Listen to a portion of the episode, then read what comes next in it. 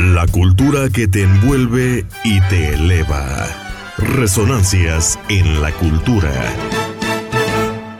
La belleza está en los ojos de quien la mira, dice el muy viejo y sabio refrán. Queridos, ¿cómo están? Desde donde alcanzo a ver, cada uno de nosotros es único e irrepetible y el error más grande que podemos hacer es compararnos con alguien más. Así, nunca vamos a llenar nuestras expectativas, porque entre la publicidad y la moda, siempre intentaremos meternos en trapos, en colores y en modas que no van con nuestro cuerpo, nuestro medio de vida, ni edad.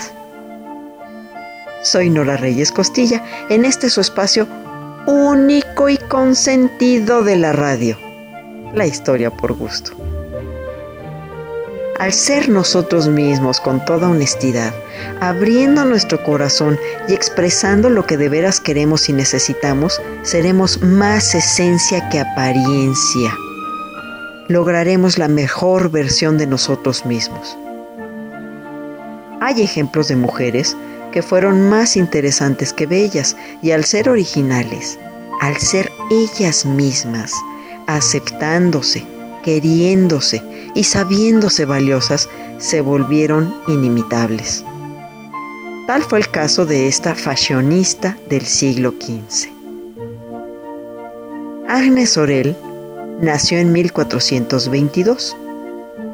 Era una noble joven de 20 años de edad cuando fue presentada al rey Carlos VII de Francia. En ese momento era dama de compañía de una señora noble y al poco tiempo se convirtió en parte del séquito de María de Anjou, la reina. En muy breve tiempo se convirtió en la amante favorita del rey Carlos y como prenda de su amor el monarca le obsequió a Agnes el castillo de Loche como su residencia aquel mismo castillo donde Juana de Arco lo identificó de entre la multitud a pesar de su disfraz. Agnes se volvió indispensable, llegando al punto de ser llamada de urgencia por ser la única que podía sacar al rey de una profunda depresión.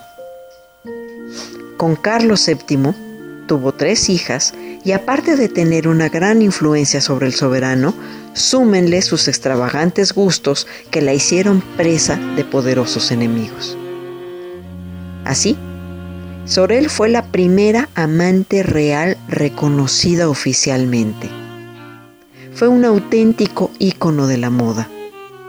Impulsó los grandes escotes, los tocados puntiagudos, impuso su nombre al corsé Sorel y al corsage ese buque de flores que se lleva como pulsera. También a un estilo de moda que hoy conocemos como el corte princesa, así como la peculiar costumbre de depilar las cejas y el nacimiento del cabello dándole un aspecto etéreo e incorpóreo, tal y como se aprecia en la Madonna de la Leche de Jean Fouquet, para la que sirvió de modelo. Su apelativo de Madame de Beauté, o Dama de la Belleza, se debía tanto a su extraordinaria hermosura como a su condición de propietaria del ya desaparecido castillo de Beauté-sur-Marne. Agnes marcó el paso en su tiempo y fue modelo e inspiración de numerosas obras de arte de su época y aún después de fallecida. Desafortunadamente, todo lo que sube tiene que caer, y lo bello pierde igualmente su lozanía. Cuando Agnes Orel estaba embarazada de su cuarto hijo, salió en pleno invierno para reunirse con Carlos, que en 1450 estaba en plena guerra, para servirle como apoyo moral. Allí, enfermó de repente y falleció, a los 28 años de edad. Aunque al principio se creyó que la causa de la muerte fue disentería, los científicos comprobaron que murió por envenenamiento por mercurio, lo que apunta a que posiblemente fue víctima de homicidio. ¿El asesino? Las circunstancias y el móvil apuntaban hoy y en ese entonces al hijo de Carlos, el futuro Luis XI, quien estaba en abierta rebeldía contra su padre desde cuatro años antes y para cortar de tajo la influencia de Agnes sobre el monarca, se cree que fue que la asesinó. Hay que señalar que el mercurio se usaba para matar gusanos y era la base de preparaciones cosméticas, por lo que se especula que el veneno estuvo en un producto de belleza utilizado por la bella Agnes. Aquí, en la historia por gusto, deseamos que ponga belleza en su entendimiento y no su entendimiento en las bellezas.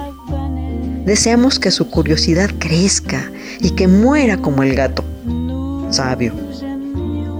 Dele like a la página, allí en Facebook, donde nos seguiremos viendo todos los días.